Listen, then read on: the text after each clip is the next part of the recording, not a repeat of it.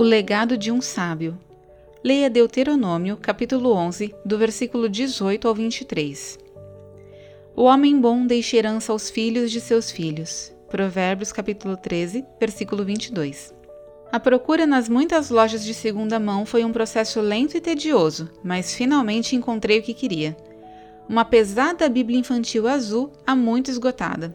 Estava danificada e sem capa, mas reconheci todas as fotos lá dentro. Este era um exemplar que meu pai lia para mim e meus irmãos quando éramos crianças. Agora eu tinha meus próprios filhos e essa Bíblia duraria muitos anos.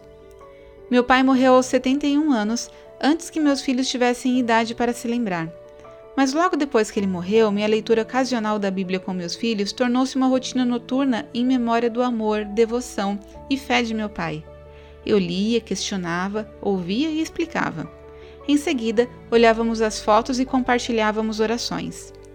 Meus filhos, hoje adolescentes, ainda se reúnem todas as noites para leitura e discussão sobre a Bíblia. Ao revisitarmos narrativas bem conhecidas, compartilhamos novos níveis de compreensão e possíveis interpretações.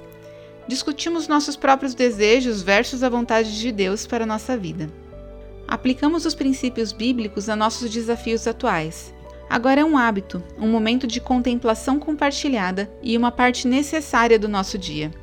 Este é o legado de meu Pai. Oração.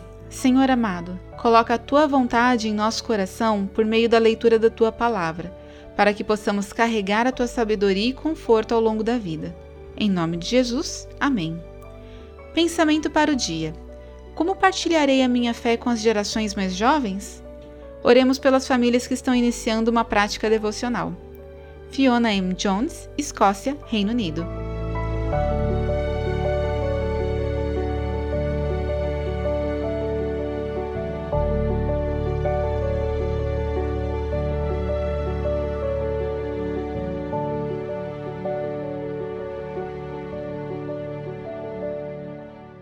Essa história foi publicada originalmente no No Cenáculo Impresso, edição de setembro e outubro de 2021.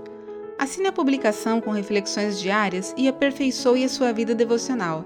Acesse nocenáculo.com.br ou ligue para 11 2813 8605.